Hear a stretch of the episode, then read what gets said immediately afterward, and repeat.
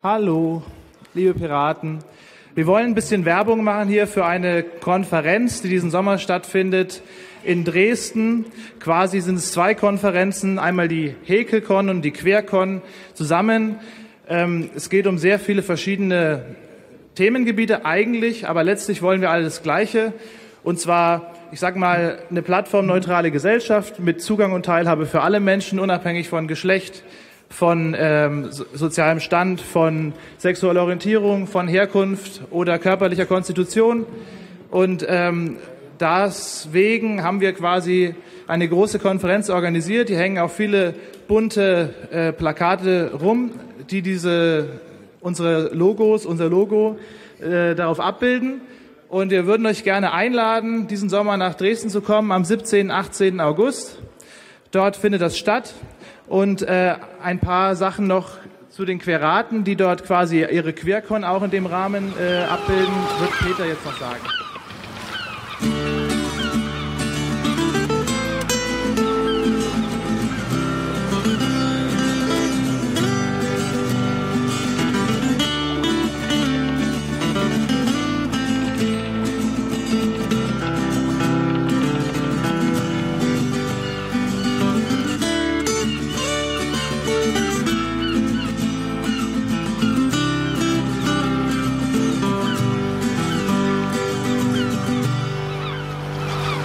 Willkommen zum Klabautercast Nummer 122. Ich sitze hier in Bamberg mit dem Florange. Ja, Ja. Florange, wer bist du eigentlich? Wer bin ich eigentlich? Ich bin seit letzten Oktober Landesvorsitzender der Piraten Sachsen.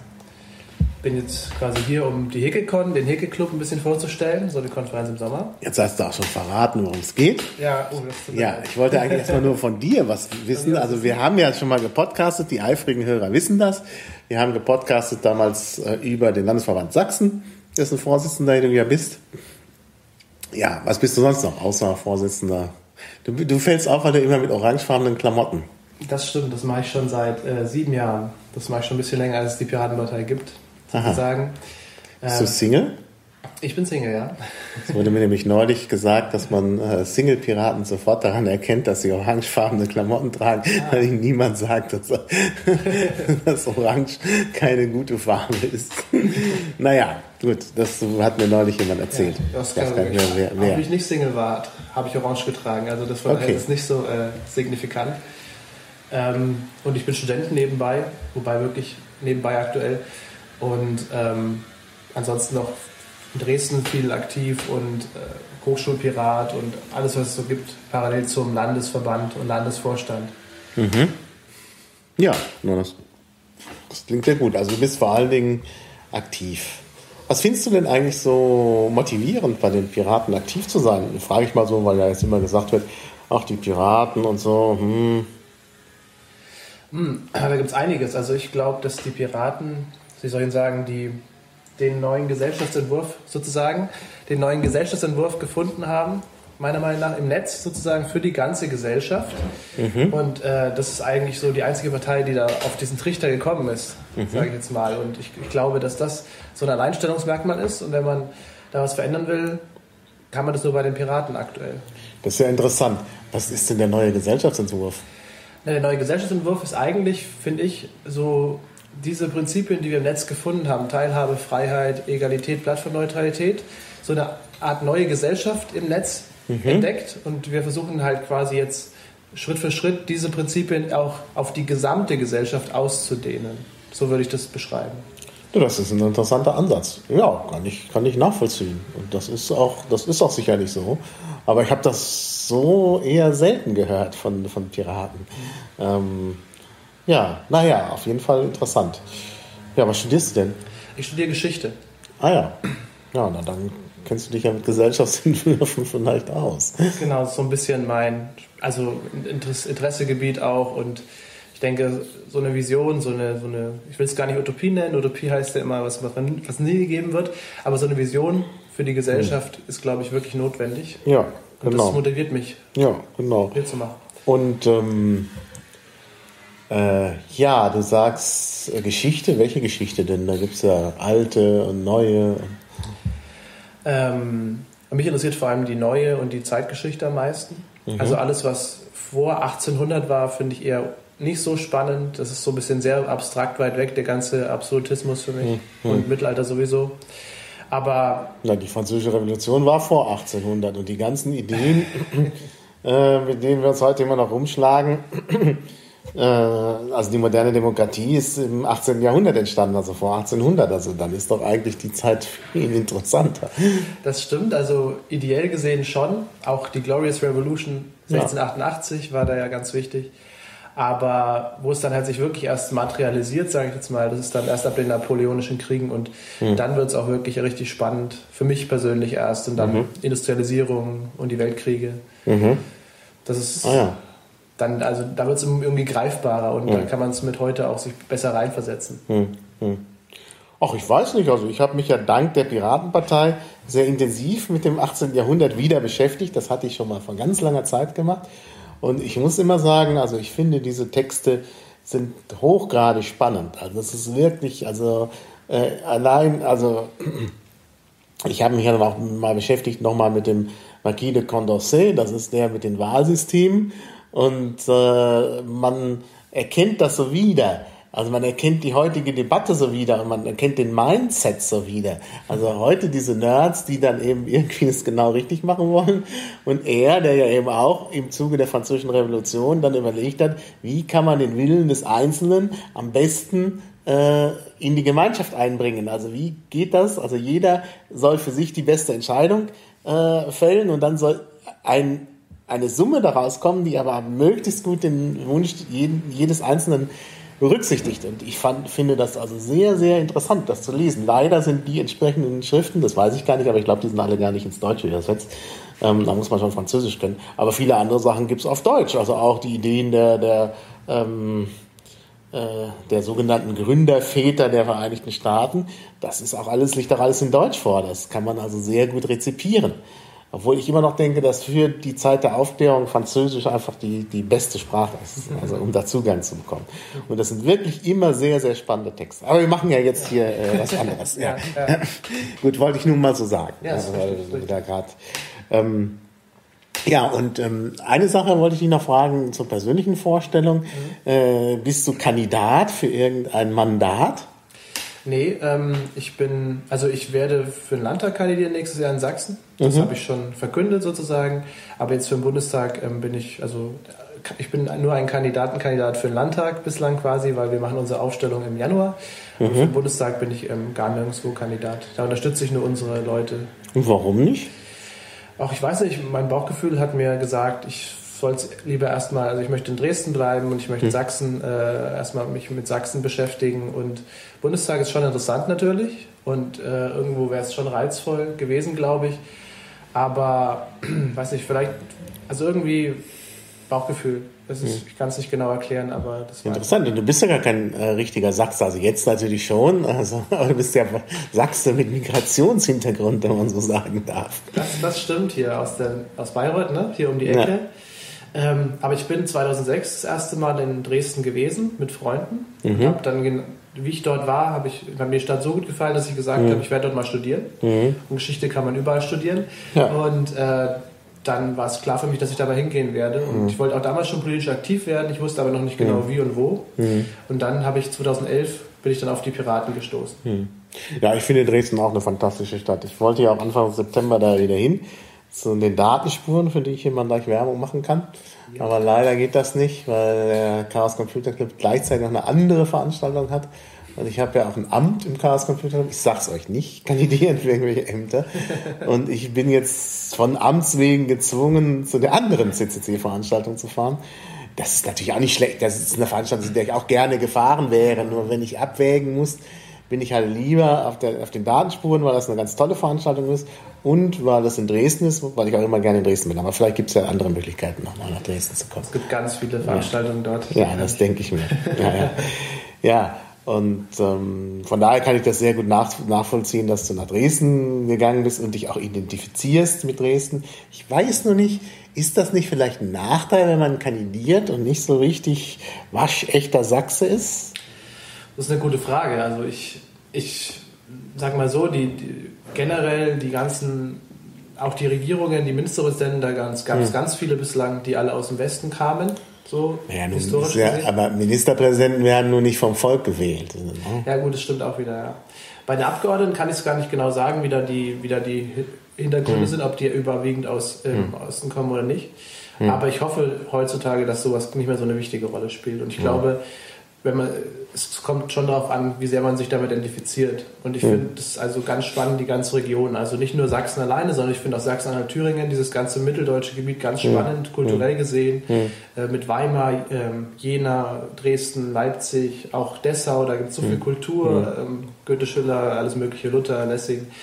Also das finde ich ganz spannend, die ganze Gebiet. Hm. Und da identifiziere ich mich schon sehr stark mit. Als ob es in Franken keine Kultur gäbe. Gibt es natürlich auch, aber ähm, weiß nicht, so ist mir, also Bayreuth war mir definitiv ähm, politisch gesehen zu klein und Nein, Bayreuth ist auch kein, nee. Also das ist ein anderer Punkt. Kleine Städte sind, sind halt immer ein Problem. Ja. Bayreuth ist in der Tat auch so eine sehr langweilige Stadt.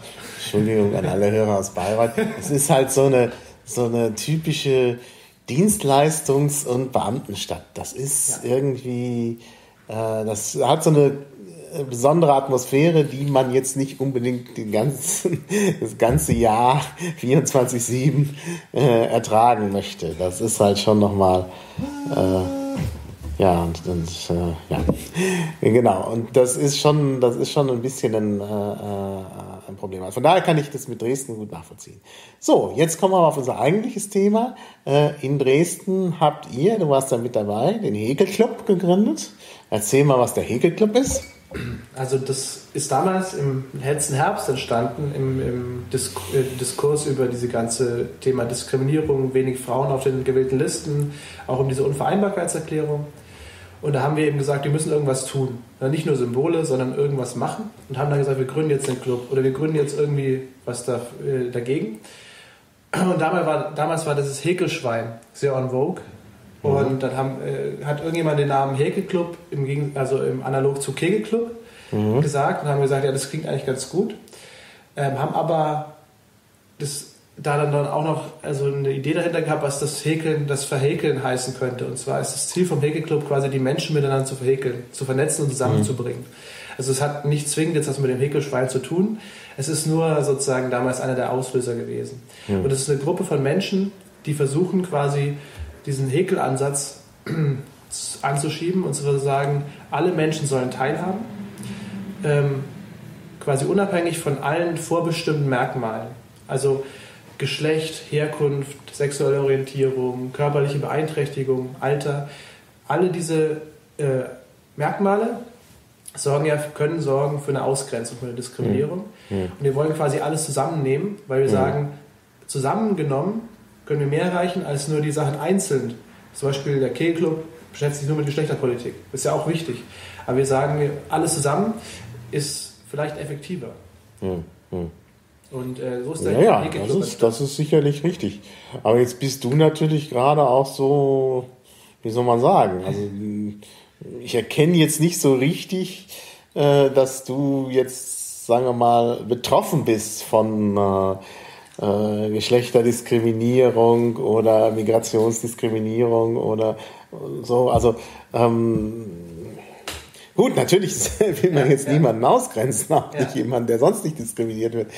Ähm, aber besteht da nicht die Gefahr, dass letztlich, äh, ja, sage ich mal, weiße Männer über andere reden und ja, also ich bin jetzt natürlich kein, kein so gutes Beispiel da. Ich bin so eben generell der Theoretiker und habe viel daran gebastelt, an, der, an dem ganzen Background, an dieser ganzen Häkeltheorie, würde ich es mal nennen. Ähm, aber wir haben natürlich auch, wir haben viele weibliche Mitglieder, auch Piratinnen dabei im Hegeclub. Wir haben auch Mitglieder, ähm, die Migrationshintergrund haben. Und in erster Linie war ja, also der erste Ansatz, warum wir es gegründet haben, war, innerhalb der Partei zu wirken. Mhm. Und zwar innerhalb der Partei quasi ein diskriminierungsfreies Klima der Teilhabe und Zusammenarbeit zu ermöglichen. Mhm. Was ja auch schon, äh, sage ich mal, nicht immer gegeben ist, ja. wie wir wissen. Ja. Und der zweite Schritt war dann, da haben wir dann nach ein paar Monaten gesagt, Moment, wir haben eine Idee für so eine Konferenz. Mhm. Der zweite Schritt war dann, wir wirken nicht nur nach innen, sondern wir wollen nach außen wirken. Ja. Quasi. Ja. Also es gibt eine Konferenz, die HegelCon. Genau. Und die soll es jetzt ja auch gehen und die findet aber zusammen mit der QueerCon statt. Ne? Genau, also das hat sich dann so ergeben, weil wir gesagt haben, wir haben, wir haben gesagt im Sommer, wir wollen auf jeden Fall hier diese HegelCon machen und haben dann uns versucht zu vernetzen mit den ganzen bundesweiten AGs, die alle mit ins Thema reinspielen. Migration, ähm, auch Europa teilweise, ähm, die AG Barrierefreiheit gibt es, glaube ich, und die AG Inklusion, ich blicke da nicht so ganz durch, also auf Bundesebene. Und wir haben auch die Queraten angesprochen und die haben dann gesagt, Moment, wir wollen eigentlich auch eine eigene Con machen. Und da haben wir gesagt, na gut, dann machen wir das halt zusammen, weil dann haben wir Synergieeffekte und dann haben wir es zusammengelegt. Und deswegen ist es quasi beides in einem. Sagen wir mal, man nimmt zwei. Zwei Ja, ja, ganze klar. Naja, die Themen berühren sich natürlich, wobei natürlich auch Genau. die Queercon und die Queeraten ein sehr weites Feld äh, umfassen. Denn ich meine, das ist ja, das ja ganz unterschiedliche äh, äh, Dinge und Leute, die da zusammenkommen. Da gibt es ja auch einige, die, die Probleme damit haben. Einer der Kandidaten in Hessen hat gesagt, nee, ich mache Schwulenpolitik, das ganze Queer interessiert mich nicht. Ne? Also das ist ja dann auch so ein Punkt, wo man sagt, na ja, gut, ja, klar, er macht das, weil er das kann und, sagt, Queer kann ich nicht. Ne? Ähm, Ja. äh, aber da sieht man ja, dass eben auch Queer ein weites Feld ist und äh, Häkel äh, ist dann noch ein weiteres Feld. Aber vielleicht können wir es direkt mal, wenn du mal so ein bisschen ins Programm einsteigst, Ja. klar machen, um was es eigentlich geht. Ich glaube, das ist ja auch getrennt äh, jetzt. Äh, innerhalb des Programms gibt es ja, glaube ich, verschiedene, sind ja zwei Tage, ist ja ich, ein Häkeltag und ein Queertag. Oder haben- wie ist das? Nee, ist ein bisschen anders. Also wir haben insgesamt zwei Tage und wir haben sechs Räume. Das heißt, ähm, in diesen sechs Räumen findet beide, also alle zwei Tage durchgängig Programm statt, was alles auch gestreamt werden wird. Ach Ja, sehr gut für mich, weil ich leider nicht kann. Richtig. Ihr musste das ja genau in meinem Urlaub. Äh, Ja, ich, ich, kann, ich kann schon mal für nächstes Jahr ankündigen, wenn wir es nächstes Jahr wieder machen sollten, wird es wahrscheinlich wieder Mitte August liegen. ja, dann, dann bitte, bitte vorher sagen, also lange vorher, weil ich meinen Urlaub auch immer lange vorher plane. Ja. Ich reise so ungern alleine und man muss sich mit anderen Leuten einig werden und das ist immer, wir machen das immer eigentlich schon äh, äh, so in der zweiten Jahreshälfte dann fest fürs nächste Jahr äh, August und äh, so stand also mein Urlaub schon in Stein gemeißelt, als ich plötzlich erfuhr, da ist die Häkelcon und die Queercon. Ja, Also ich, ich würde mal sagen, du kannst dir schon mal vormerken, ich, weil wir haben ja Landtagswahl nächstes Jahr am 31. August höchstwahrscheinlich. Und das wäre dann genau zwei Wochen vorher und würde wahrscheinlich Sinn machen, dass man so eine große Konferenz dann wieder zwei Wochen vor der Landtagswahl macht. Äh, einfach wegen Öffentlichkeitswirksamkeit und so. Also von daher so mal vornotieren vielleicht. Und Ja, das mache ich jetzt hier direkt mal. Ich habe ja äh, dank, äh, dank deiner Hilfe jetzt hier Internet. Es ist ein bisschen absurd. Wir sitzen bei mir zu Hause und ich bekomme von meinem Gast Internet. Aber so ist das eben. Ich bin ja nicht so ein Digital Native. Nein, nein, nein ich habe äh, gerade kein Internet. Das ist ja alles So. ganz easy. Genau, und dann, ach ja, ähm, sechs Räume. Und äh, wir haben versucht, möglichst für jeden Themenstrang einen Raum zu haben. Vielleicht sagen wir mal, wann die stattfindet. Das haben wir nämlich noch nicht. Ja, dann, also jetzt in ähm, diesem Jahr. Genau, an diesem Jahr in, in gut äh, drei Wochen von, von heute ab, und zwar 17. 18. August.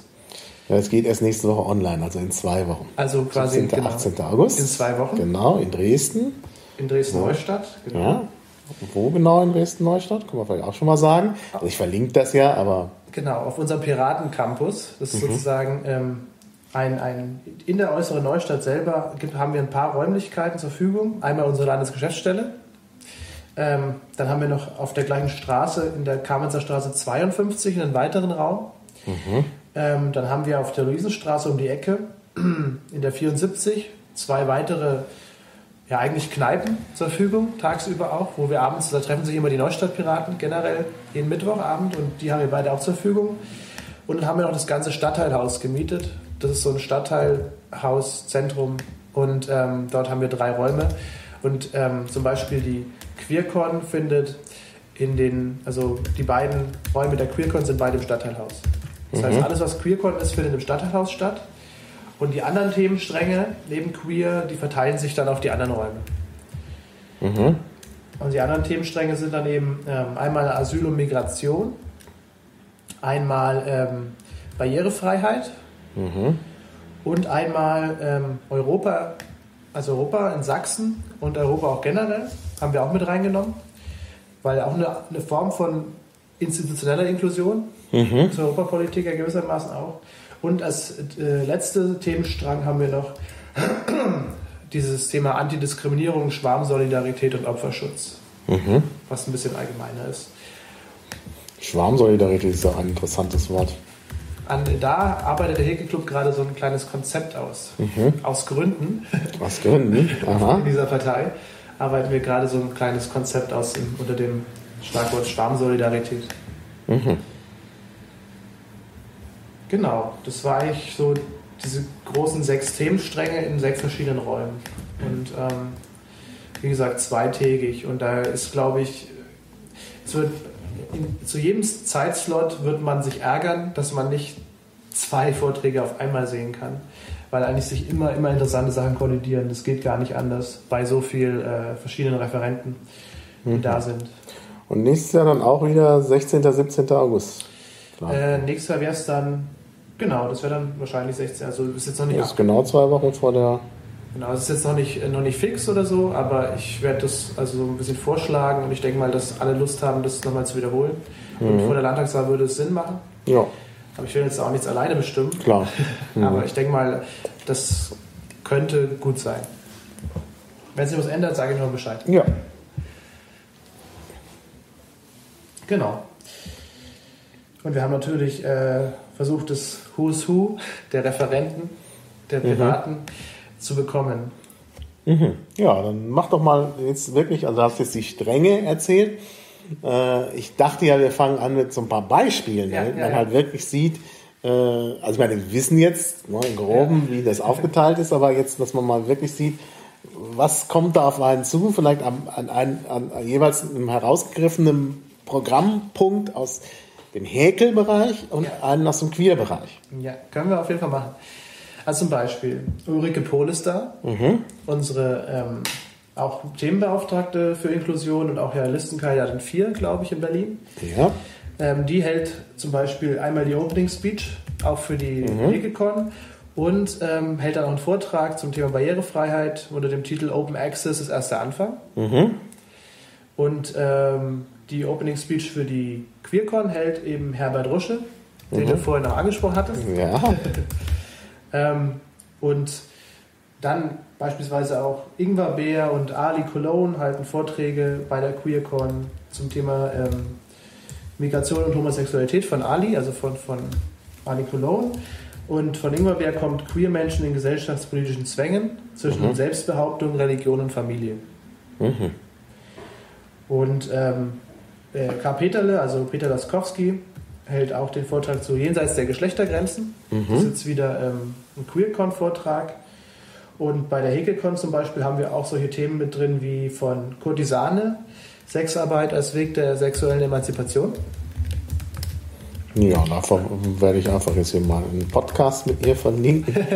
Dann passt das. Das ist gut. Und auch andere viele Kandidaten, zum Beispiel der dreiköpfige Affe, ist, ist stark vertreten auch. Ähm, Miriam hält einen Vortrag Feminismus oder Equalismus. Ähm, das ist von der Häkelcon. Und äh, Andreas Pittrich, Familie und was Piraten darüber denken. Oder auch äh, Arte Povera. Ähm, oh Gott, wo steht sie? Ist ja echt Ja, du brauchst jetzt nicht das ganze Programm zu verlinken, Ja, sondern ja, wir wissen. Was, wer ist eigentlich dieser soziale Konstruktion? heißt der Vortrag von Arte Prover. Auch unser Spitzenkandidat Altstadtpirat hält einen Vortrag zum Beispiel, auch zum Thema Entwicklungszusammenarbeit und Inklusion. Also es ist schon, es ist schon, sag ich mal, äh, um, umfassend. Ja, ist sehr umfassend. Also es geht ja weit über das Thema, äh, äh, über das engere Thema hinaus. Gut, es geht immer wieder um Inklusion, aber da sieht man eben, das ist an sich schon ein breites Thema. Auch so ein Thema, was man dann vielleicht gar nicht mehr so richtig fassen kann, weil es äh, sehr viel umfasst. Ja. Genau, also uns geht es ja auch darum zu zeigen, erstmal die Gemeinsamkeiten aufzuzeigen, dass eigentlich, und das war auch die Idee des Häkelclubs oder der Häkeltheorie generell, zu sagen, einzelne Knotenpunkte wollen wir zu einem Netzwerk miteinander verbinden. Weil mir ist aufgefallen, ich war mal bei einer, bei einer Demo gegen ähm, die Asylunterbringung in, in Sachsen und da waren halt nur 30 Leute. Und da habe ich mir gedacht, wenn jetzt hier alle wären, die sich auch für das Thema Geschlechterpolitik interessieren werden, und wenn hier alle wären, die sich für das Thema Barrierefreiheit interessieren würden, da wäre es viel schlagkräftiger. Und mhm. generell, wenn die Leute auch wieder bei den anderen Sachen dabei wären, wenn die Leute begreifen, dass es eigentlich genau der gleiche Mechanismus ist, wenn jemand ausgegrenzt wird aufgrund von einem Geschlecht oder von, von Herkunft, weil es alles vorbestimmte Merkmale sind. Das ist so ein bisschen die Idee, diese Verhäkelung zu schaffen. Mhm. Und äh, uns geht es darum zu zeigen, Leute, wir gehören alle zusammen, wir können zusammen was erreichen. Und äh, da haben wir eben Tausende von Leuten eingeladen, so gefühlt zumindest. Anne Helm ist auch da. Ähm, auch aus Sachsen haben wir zum Beispiel den, den Vorsitzenden des Sächsischen Migrantenbeirats eingeladen, der auch im Vorstand des Bundesintegrations- und Zuwanderungsrats sitzt. Mhm. Also auch externe Referenten dabei. Es ist nicht nur eine reine, nicht nur eine reine Piratenveranstaltung. Mhm auch ein paar externe Referenten, zum Beispiel auch ähm, von der IEF, also die jungen europäischen Föderalisten. Ah, die gibt es noch? Die gibt es noch, die haben ein neues Programm. Äh, und die sollen ihr Programm Vereinigte Staaten von Europa vorstellen. Mhm. Ähm, Neo Extreme ist zum Beispiel auch da, sehr Listenkandidat 2 aus Sachsen-Anhalt. Ähm, ja, also wirklich, wirklich sehr viele. Anke Domscheit-Berg ist auch da bei der Podiumsdiskussion. Wir haben auch zwei Podiumsdiskussionen mit dabei. Also nicht nur Vorträge und Workshops, sondern auch zwei Podiumsdiskussionen. Und zwar eine bei der Queer und eine bei der Hickecon. Mhm. Und ähm, Mike Nolte hält auch einen Vortrag. Also man kennt eigentlich fast jeden. Oh, jetzt muss ich aber langsam aufhören, hier dauernd Namen. Äh, wenn ich die alle verlinken will, dann wird das, werden die Shownotes sehr lang und niemand guckt mehr in euer Programm. okay, also ich versuche der ja. Sache gerecht zu werden, ja. Ja, nee, das finde ich gut. Also die Zusammenarbeit mit den jungen europäischen Föderalisten würde ich sowieso fördern. Mhm ähm, weil die Piraten ja jetzt eh demnächst ein Europaprogramm brauchen ja. und sie brauchen auch Europakandidaten und äh, überhaupt, also das, das ist ein ganz, ganz wichtiger Punkt und wir sind uns dieser Sache noch nicht bewusst.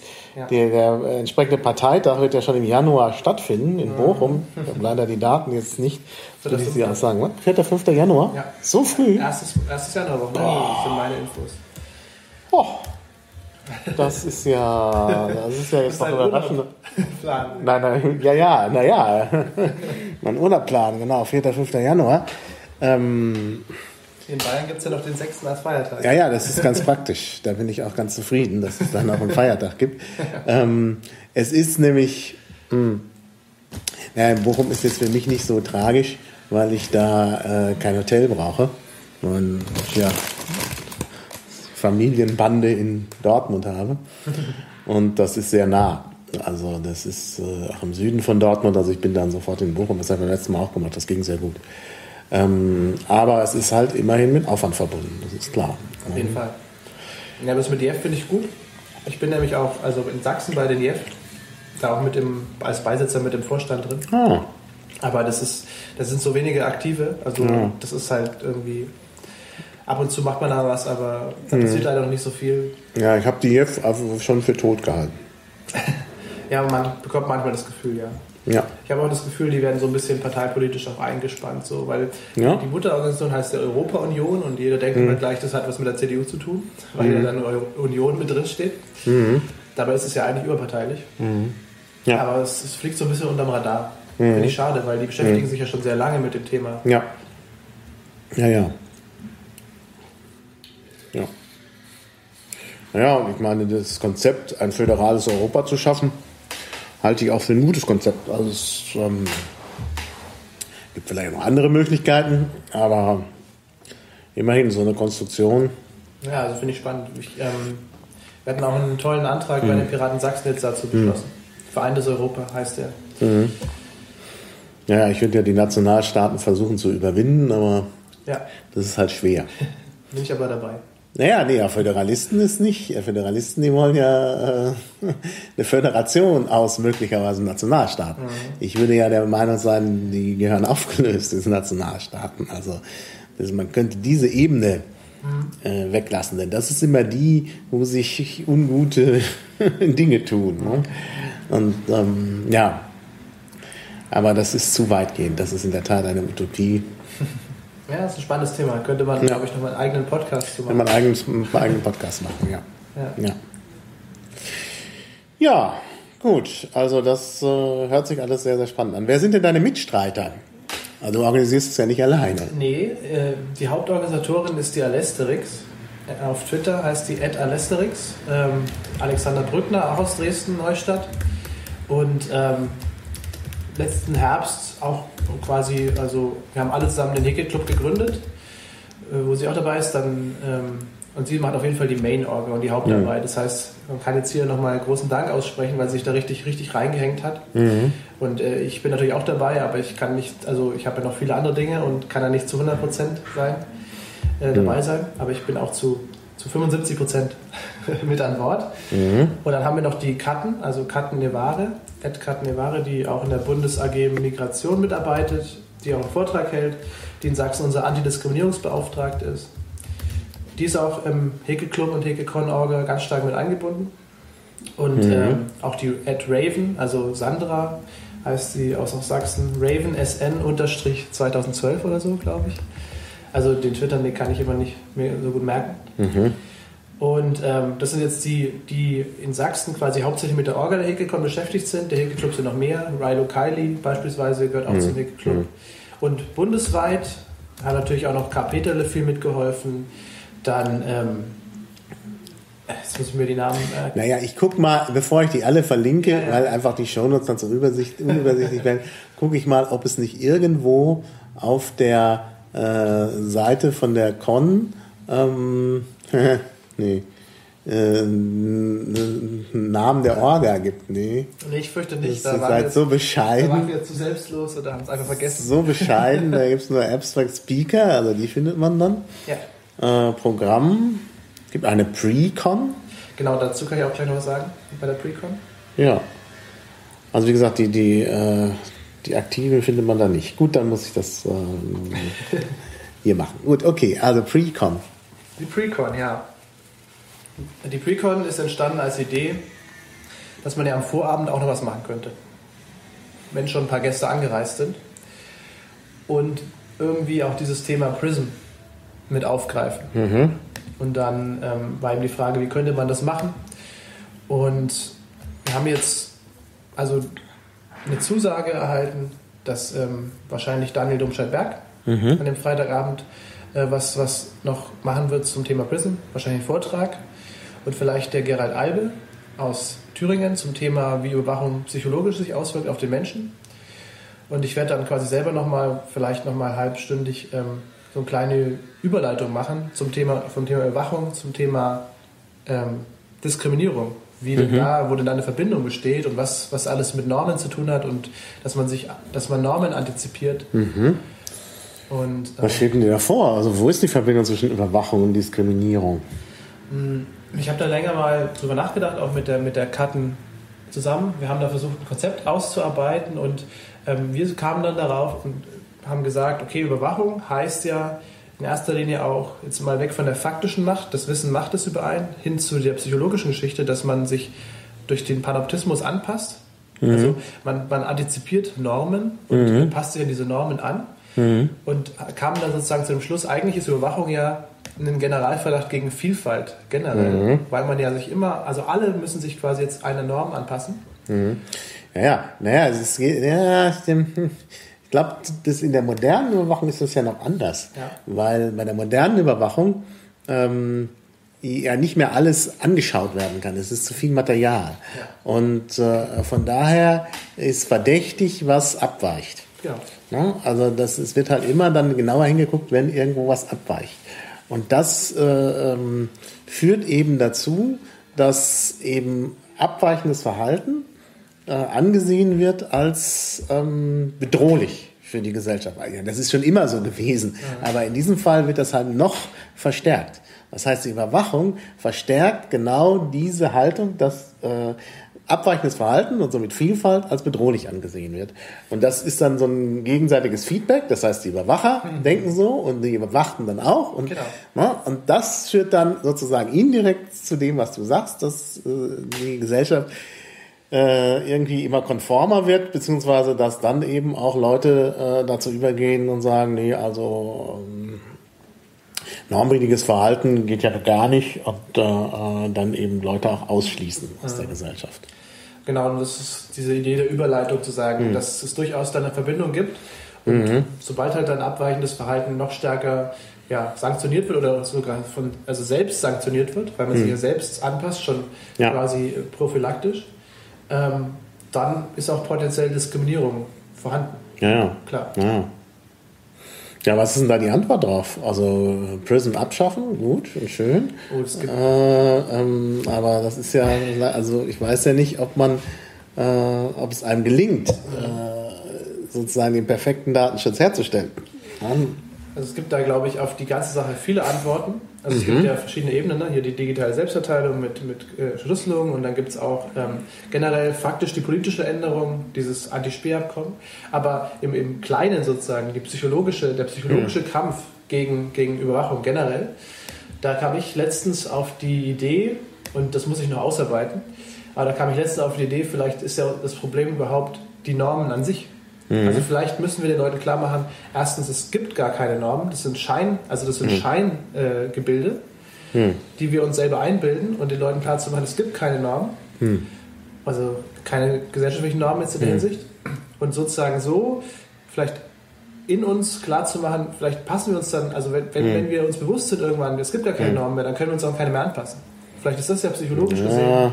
Ich glaube nicht, dass man sagen kann, es gibt keine Normen mehr. Das, das wird das äh, äh äh, also ich glaube schon, dass Menschen sich da gerne normativ auch verhalten. Ja. Also ich denke, man muss da vielleicht dran arbeiten, eben positive Identifikationen mit äh, Abweichung, ich meine, das ist ja auch so ein bisschen die, die, die Idee hinter Queer, mhm. äh, zu schaffen. Und ja. ich meine, das, ist, das kann man eben, also ich, indem man eben ein, ein also, also zum Beispiel auch so ein CSD macht. Die Leute sagen immer, ja, CSD brauchen wir doch eigentlich nicht mehr. Es gibt doch gar nicht mehr die Diskriminierung. Gut, die gibt es ja schon.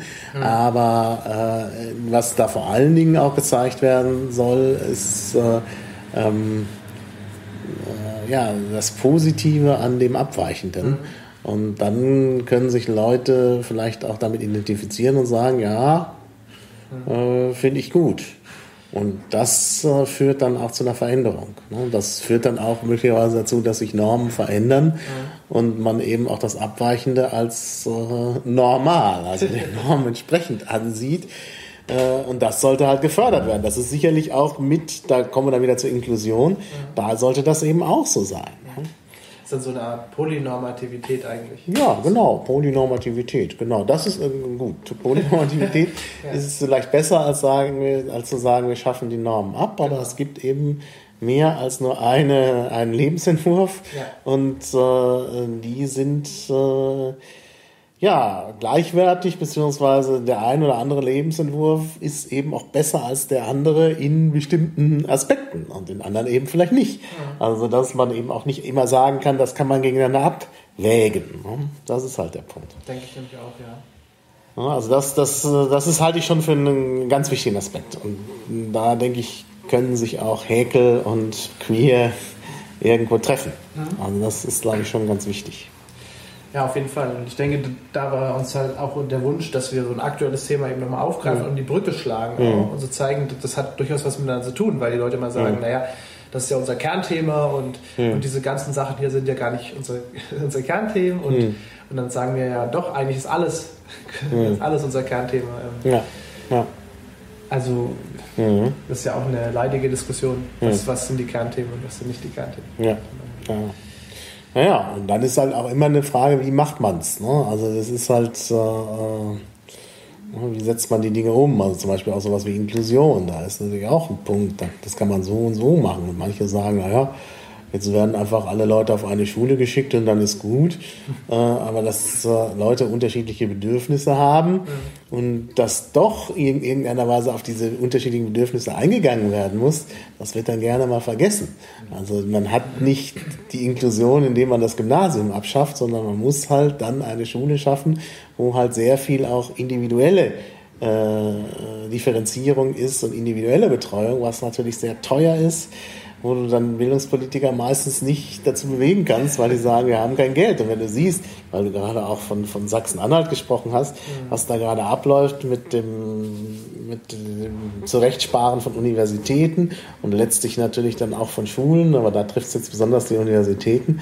da kann man immer nur sagen, nee, also so geht es ja gar nicht. Ne? Also ich denke, da muss es wirklich, wirklich anders laufen. Also das ist, da sind auch wichtige äh, Grundaufgaben. Also ich meine, dass es auch wirklich eine staatliche Aufgabe ist, da dafür zu sorgen, dass eben äh, Geld für, für, für Bildung auch bereitgestellt wird.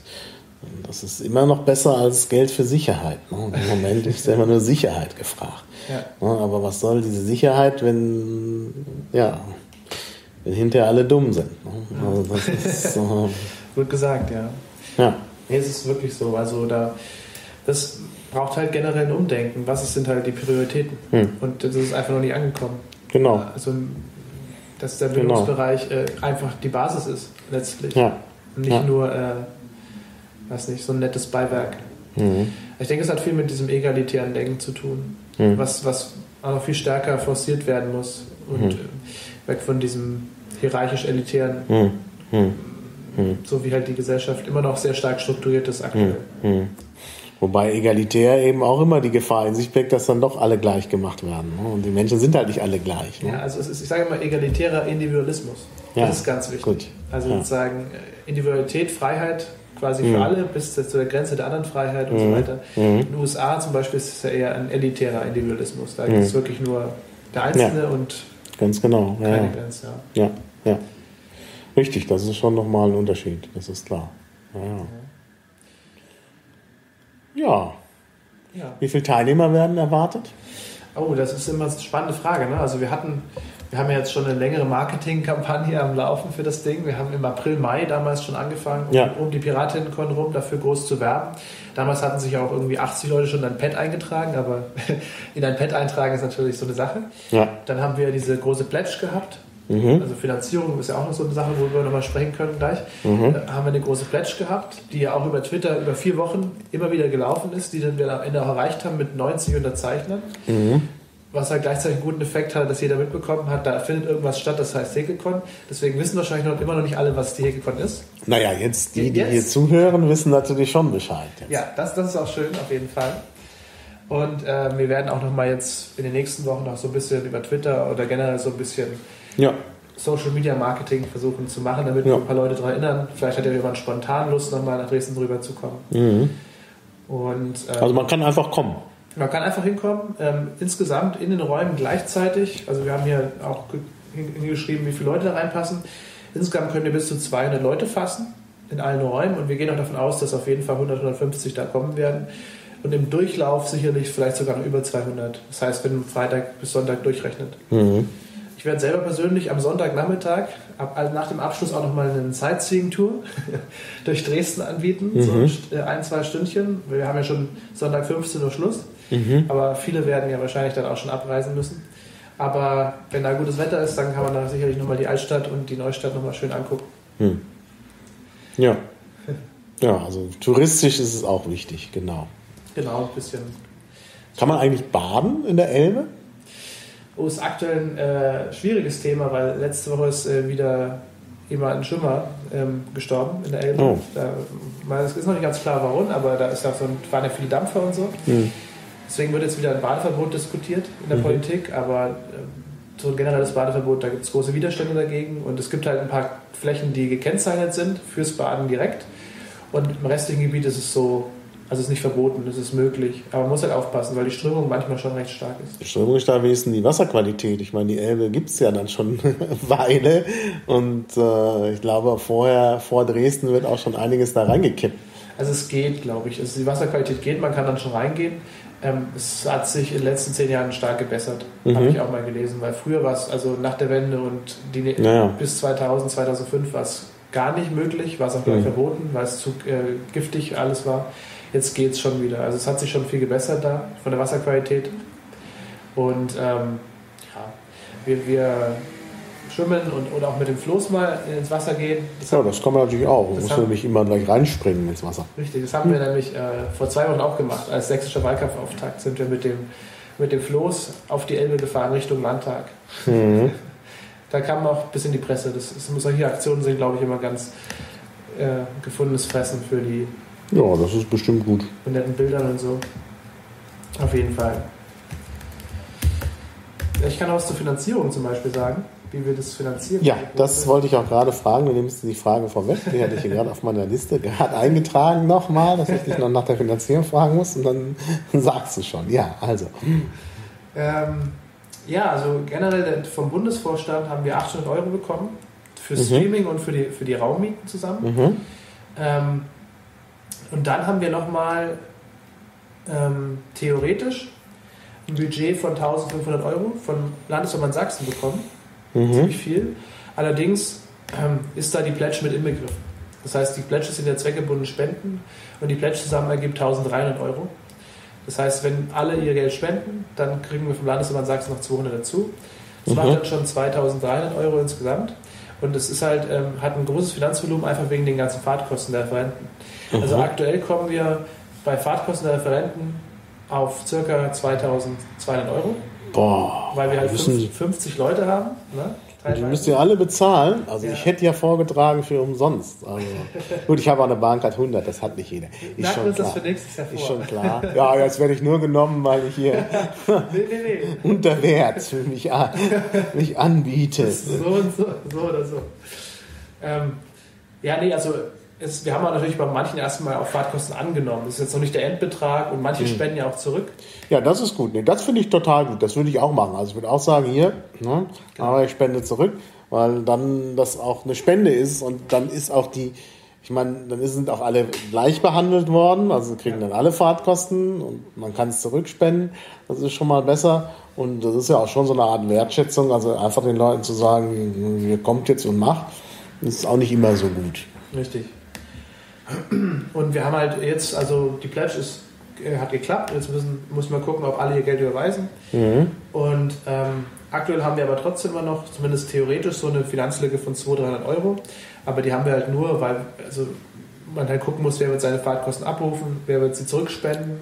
Und äh, wir haben halt dann noch draufgeschrieben, wenn, wenn wirklich nochmal Geld fehlen sollte, machen wir auf der Hegekon selber nochmal einen kleinen Spendenaufruf. Mhm. Aber mhm. generell finanziell dürfte das alles nicht so das Also kein, kein Beitrag, kein Teilnehmerbeitrag. Nee, alles äh, barrierefrei. Ja, nee, das ist auch richtig, weil das ja. ist so ein bisschen das Dresdner Modell. Bei den Datenspuren ist es ja auch so. Genau. Und ich finde das eigentlich richtig. Also das sollte man eigentlich auch so machen. Ja. Ähm, ja. Ich würde ja, äh, der Ausrichter ist dann die Piratenpartei? Genau, die Piratenpartei, also ist der Ausrichter, Piraten Sachsen, dann in erster Linie, also die Räume gehören ja eh generell überwiegend uns, beziehungsweise Leuten, die uns wohlgesonnen sind. Also uns gehört eigentlich nur die Landesgeschäftsstelle, aber hier, hier und hier sind auch noch so quasi Piraten, die uns die Räume zur Verfügung stellen. Stadthaus haben wir gemietet. Mhm. Also die Ausrichter sind, ich würde sagen, die Piraten Sachsen, oder eigentlich ist es eine bundesweite Konferenz, das kann man, glaube ich, mhm. gar nicht so genau sagen, mhm. wer jetzt der offizielle Ausrichter ist. Mhm. Piratenpartei. Hm. Naja, ja. Hm.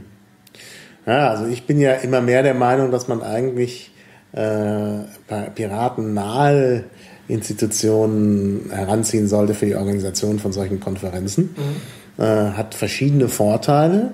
Einmal den Vorteil, dass man vielleicht auch Referenten gewinnen können, äh, äh kann, die sagen, naja, also da ich anderweitig parteipolitisch gebunden bin, lasse ich mich nicht unbedingt direkt von der Piratenpartei äh, da einladen, aber ich würde ja schon ganz gerne. Das ist schon mal ein großer Vorteil. Äh, und ähm, ein anderer Vorteil ist auch, dass man meistens das finanziell auch, äh, dass es günstiger ist, dass eben ähm, man da verschiedene Abrechnungsmöglichkeiten machen kann, äh, die halt so eine Partei nicht unbedingt so machen kann wegen der Parteienfinanzierung. Mhm. Ähm, und äh, äh, ein dritter Punkt ist, dass ähm, ja, dass es auch äh, vielleicht äh, ja, dass es auch innerparteilich dann vielleicht weniger Kritik gibt, denn äh, wenn, wenn die Partei halt was macht, dann gibt's halt immer Parteimitglieder, die sagen, ja Moment, das Geld wäre ja aber viel besser für den Wahlkampf oder sonst wie und die dann anfangen, da rumzumeckern. Dem kann man auch begegnen, wenn man es halt anderweitig äh, macht. Also wie gesagt, also ich halte sehr viel davon, dass man halt tatsächlich so Veranstaltungen nicht immer direkt im Herzen der Partei macht, sondern eben vielleicht in so einer Vorfeldorganisation oder einer Organisation, die irgendwie parteinah ist. Ich habe da ja selber eine gegründet. muss ich auch nochmal einen Podcast drüber machen. Ja. Ähm, also das äh, finde ich oft besser, aber muss man halt sehen. Genau, ja. Sind wir, wir sind da ganz pragmatisch, wir haben es einfach mal gemacht, sozusagen, das piratige Mandat. Ja, ja, klar. Genau. Und äh, von den, ähm, ja, von den Kosten und Finanzen und so, wir haben zum Beispiel auch versucht, äh, der Gecko Squad wird da sein, mhm. wird die äh, Verpflegung machen. Das heißt, ah, ja. es wird so ein bisschen über den WGB auch ablaufen, so dass es da auch dann noch ein bisschen was rausspringt. So ein bisschen WGB? Der wirtschaftliche Geschäftsbetrieb. Ach so. Genau. Und die Kinderbetreuung ist auch da aus Brandenburg. Mhm. Also, weil Kinderbetreuung ist natürlich auch eine Barriere, also, kann, also um barrierefrei, um auch Eltern die Teilnahme zu ermöglichen, haben wir gesagt, wir machen auch natürlich Kinderbetreuung. Ja, das ist ja richtig. Nee, nee, also das sollte man auch machen. Also ich finde, Kinderbetreuung ist auch ein wichtiger Faktor, eben, ja. klar. Mhm. Und das können die Brandenburger ja ganz gut. Genau, das, die haben die Erfahrung mit und ja das ist ganz schön, dass die da auch Zeit sich das eingerichtet haben. Wir haben auch, wie gesagt, schon relativ früh angefangen, das alles die Leute anzufragen, das zu planen, so im April schon. Ja, das ist ja der Vorteil auch einer, einer Partei, äh, dass sie halt überall irgendwelche Talente hat, die irgendwas können. Und dann kann man das, diese ja zusammentrommeln und dann wird das auch was. Ja. Richtig. Ja, ja finde ich toll. Also, also ich, ich würde dahin, wenn ich könnte. Und ich kann es allen nur empfehlen. Ähm, ja, wie sieht es denn so aus? Also du hast jetzt schon vom Ausflugsprogramm gesprochen äh, am Sonntag. Mhm. Äh, wie sieht es denn so abends aus? Sind dann auch Vorträge oder habt ihr da irgendwie auch noch so ein, so ein informelles Programm oder so? Mhm, also Freitagabend ist es so, dass erst diese Pre-Con und danach genau. haben wir äh, gesagt, gehen wir ins Nara und ins Blondes. Das sind diese beiden Kneipen hier auf der Luisenstraße, wo sich generell immer die Neustadtpiraten treffen und äh, das ist halt so ein bisschen ja, Neustadtpiraten kennenlernen für, mhm. für, den ganzen Bund. Mhm. Freitagabend. Und Samstagabend wollten, wollen wir am liebsten wirklich so einen großen, irgendwas, äh, so eine coole große Location haben, wo man dann richtig so einen ähm, gemütlichen Abend drin verbringen kann, all zusammen. Mhm. Da sind wir aber immer noch auf der Suche, weil ursprünglich wollten wir hier, gleich in der Nähe ist so ein ähm, Café Zora heißt es. Das ist ein mhm. ganz toller Innenhof und äh, sanierte ähm, historistische Gebäude. Mhm. Ähm, aber die Flut hat äh, ja. da einen Strich durch die Rechnung gemacht und jetzt ist der Laden geschlossen. Mhm. nur, nur, wenn wir Glück haben, machen die vielleicht für uns auf im August mhm. oder wir müssen noch Alternatives suchen. Mhm. Weil sonst das hätten wir. Ich habe gerade mal einen Gas getreten. Kein Problem. Ähm, und äh, wir müssen gucken, aber Samstagabend ist auf jeden Fall ein großes gemeinsames Event geplant. Ja. Parallel zu der ganzen Hekekon ist in Dresden auch das Stadtfest. Ah. Also gleichzeitig das, also die, die Neustadt eher ein bisschen leer, weil mhm. die, es gibt ja das große Neustadtfest, die Bunte Republik. Und oh, da findet man ja gut Platz. Platz. Genau, ist mehr Platz für uns. Und in der Altstadt unten ist das große Stadtfest. Also das Neustadtfest ist zu einer anderen Zeit. Genau, das Neustadtfest ist äh, immer im Juni. Die mhm. Bunte Republik Neustadt, mhm. die BRN. Und äh, dies war jetzt schon vor sechs Wochen. Und dann ist eben das Stadtfest in der Altstadt parallel. Und normal gibt es auch mal ein Feuerwerk, das wäre natürlich super gewesen. Mhm. Aber dieses Jahr haben sie das Feuerwerk von Samstag auf Sonntagabend verschoben, sodass wir leider, ähm, Sonntagabend wird niemand mehr da sein, mhm. dass wir da diesmal ohne Feuerwerk leider auskommen müssen zu Hilgekommen. Mhm. Ja, ich bin ja kein großer Freund von Feuerwerken. Mhm. Ähm, sag das mal. Auch wenn wir in, äh, in der Piratenpartei aktive Feuerwerke haben. äh, ich finde ja immer, das ist, kostet Geld, was man besser anlegen könnte. Aber gut. Ja gut, das ist richtig. Also ich habe mir jetzt auch keine ausführliche Meinung zu Feuerwerken gebildet. ja, bestimmt haben die auch einen kulturellen Wert. Und ja, ich meine, jetzt war jetzt letztes, letztes Wochenende hier im Bayreuth Somernachtsfest. Da ist hm. das Feuerwerk ausgefallen wegen Brandgefahr und dann ah. gab es eine Lasershow. Ja, die war bestimmt nicht billiger, aber. Ja, doch, sein. Ne? also, die, kann man, die Laser kann man wiederverwenden. Ja. Während so ein, so ein Feuerwerkskörper, wenn der einmal abgebrannt ist, ist der halt weg. Das ist auch wieder. Ja, das ist halt ein Punkt. Außerdem ist es manchmal peinlich. Ich war gerade, ich war am 14. Juli, das ist ja der französische Nationalfeiertag. in Frankreich. Und da gibt es natürlich an jedem Ort irgendwie so ein Feuerfest, äh, Feuerwerk. In welchen Farben kann es wohl sein? Blau, Weiß, Rot. Und äh, ich fand's, naja, ne? also das ist äh, Zu viel. ja. Naja, wie auch immer. Also Feuerwerk entfällt an der Stelle, beziehungsweise nur für die, die lange bleiben. Also bis Montag. Ja, ähm, ja, das ist ja ganz schön. Ein bisschen so fand ich ja immer, wenn ich unterwegs war mit euch in Dresden, gab es ja immer so ein Rauchproblem. Ihr wart ja immer gerne in so Raucherzimmern. Und äh, das finde ich auch aus, im Sinne der Barrierefreiheit nicht gut. Richtig. Weil halt Leute, die halt Probleme haben mit Atemwegen und Kontaktlinsen, so wie ich, dann immer so ein bisschen ausgeschlossen sind. Also, naja. Das ist richtig. Na, da haben wir auch schon eine große Diskussion zugeführt. Auch bei den Mittwochstreffen immer. Äh, die Neustadt-Piratentreffen, das ist ja auch in der, in der Shisha-Bar meistens. Und Ja, äh, ich weiß, das ist in Dresden Genau. nicht einfach. Ja, das ist halt, Für hier in. Bayern haben wir das absolute Rauchverbot. Ähm, das gibt es halt in Sachsen nicht. Mhm. Ähm, und ich selber weiß immer nicht so genau, was ich besser finde, weil ich einerseits schon der Meinung bin, dass Leute in irgendeiner Location rauchen sollen dürfen, wenn sie es wollen, so, Mhm. aus, der, aus der liberalen Sicht. Andererseits habe ich damals für das absolute Rauch, äh, Raucherverbot gestimmt hier in Bayern, weil es war ein Volksentscheid. Mhm.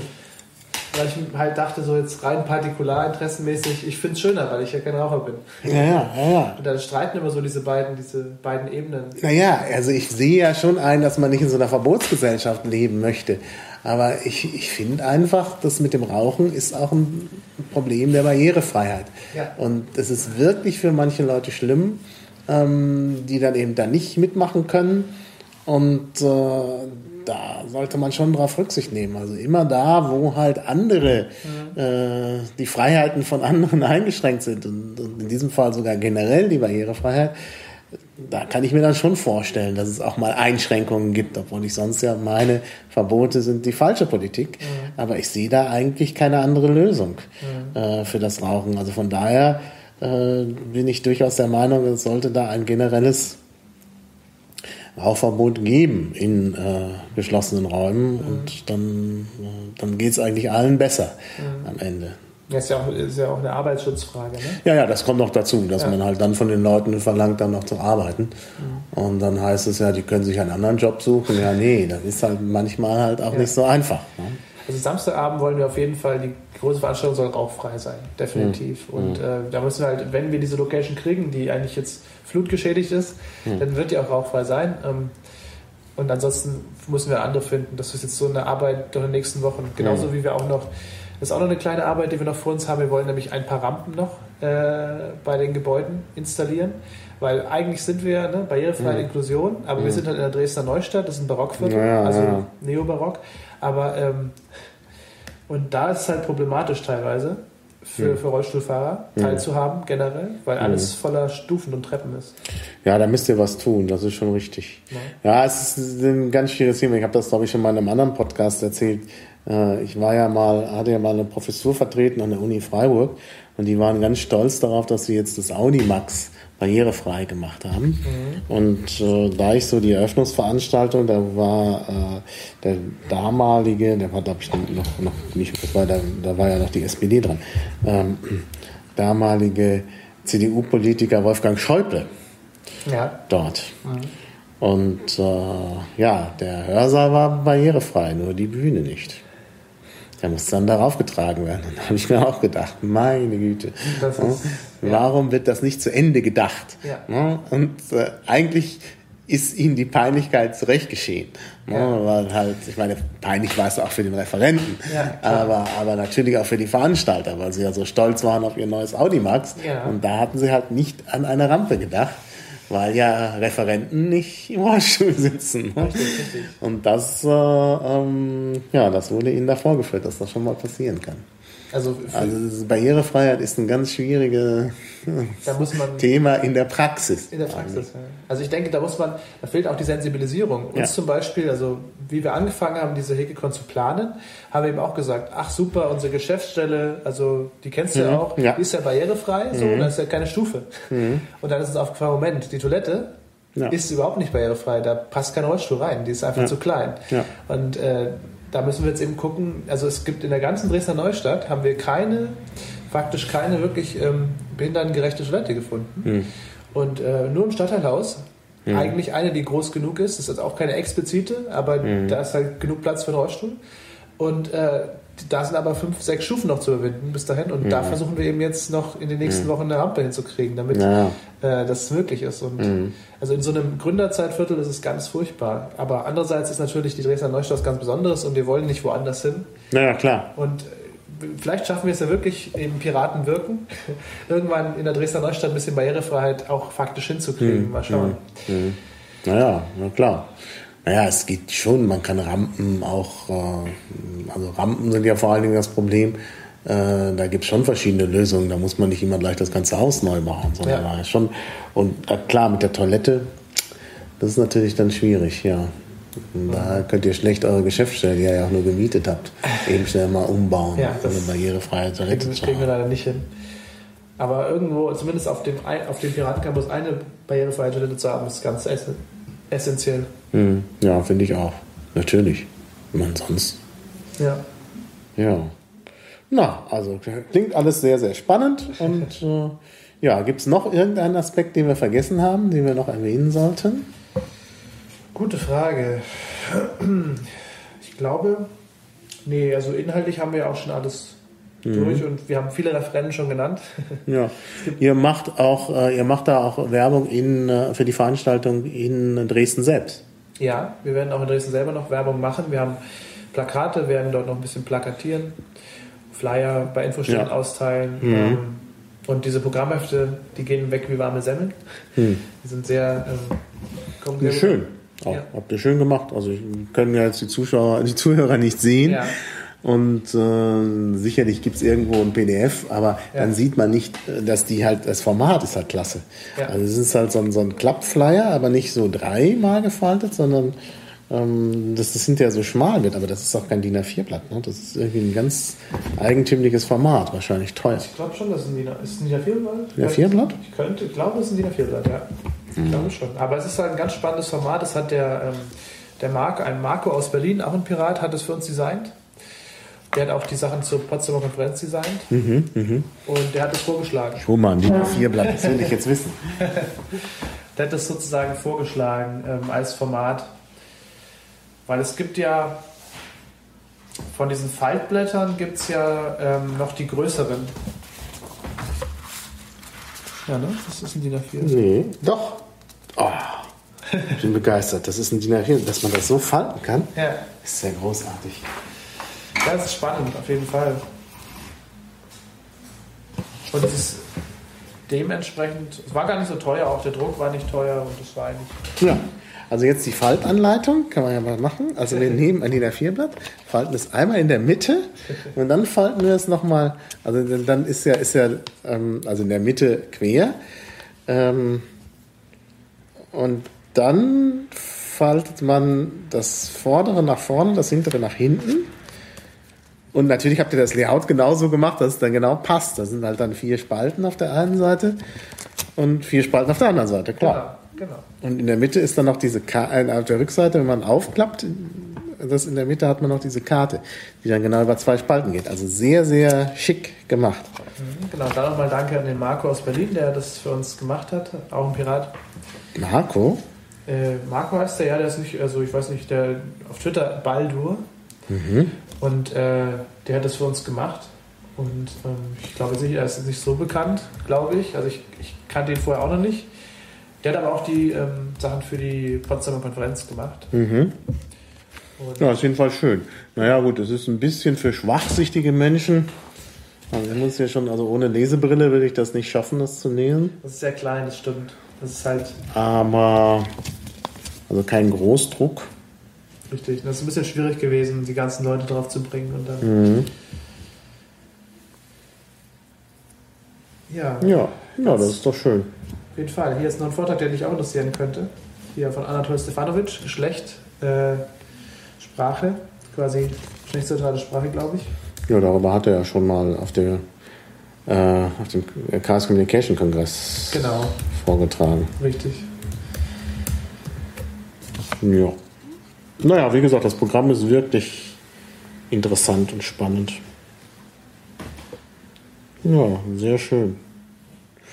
Ja, dann würde ich sagen, dann danke ich dir für diese Vorstellung Gerne, gerne. äh, der Konferenz und hoffe, dass die Leute zahlreich anreisen und die, die nicht zahlreich anreisen können, so wie ich, werden das dann im Netz verfolgen und ihr werdet ja wahrscheinlich nicht nur streamen, sondern anschließend die Sachen auch äh, dauerhaft online stellen Genau, ist der Plan. und äh, ja, dann kann man sich das nachher noch anschauen.